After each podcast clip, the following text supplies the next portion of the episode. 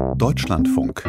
Sport am Sonntag. Zurück zum Fußball, aber zu den Amateuren erst einmal. 2017 gründete Engelbert Kupka, der damalige Präsident von Unterhaching, die Initiative Rettet die Amateure. Jetzt diskutierten viele Amateurvertreter aus dem ganzen Land unter dem Titel Ein Abend für den Fußball auch über die Zukunft, auch im DFB. Thomas Wheeler war für uns dabei und hat auch mit Gerd Thomas gesprochen, dem Vorsitzenden des FC Internationale Berlin.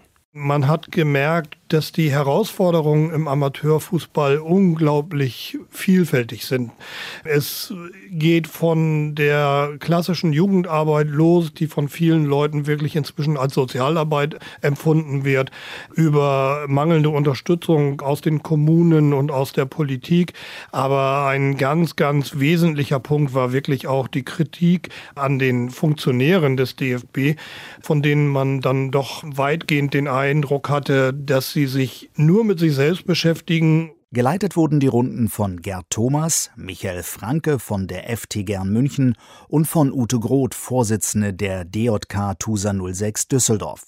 Sie möchte beim DFB-Bundestag im März kommenden Jahres erneut für das Präsidentenamt kandidieren. Bereits 2019 wollte sich Ute Groth zur Präsidentin wählen lassen, wurde aber zur Kandidatur nicht zugelassen. Danach befasste sich Professor Harald Lange von der Universität Würzburg mit der Frage, wie es aktuell um den Amateurfußball steht. Aus seiner Sicht können die Amateure sich nur selbst retten.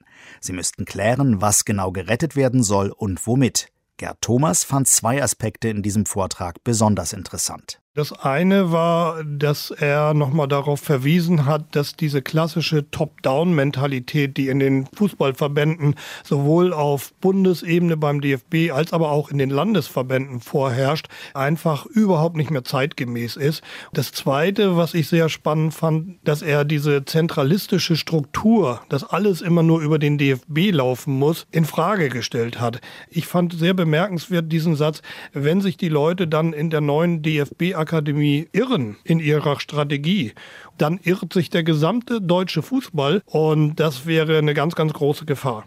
In einer weiteren Runde tauschten sich die Teilnehmenden dann über den Amateurverein der Zukunft aus. Also es wurde klar, dass die Herausforderungen immens sind.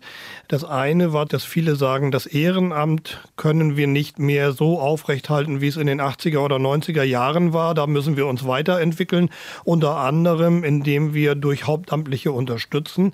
Und das zweite war, dass viele Leute gefordert haben, dass wenn der DFB es nicht schafft, sich wirklich als Vertretung der Amateurvereine aufzustellen, und daran gab es erhebliche Zweifel, dass dann Parallelstrukturen entstehen werden und auch entstehen müssen. Nun werden die Gastgeber dieses Abends die Ergebnisse auswerten. Eventuell gibt es eine weitere Veranstaltung der Initiative Rettet die Amateure noch vor dem DFB-Bundestag im März 2022.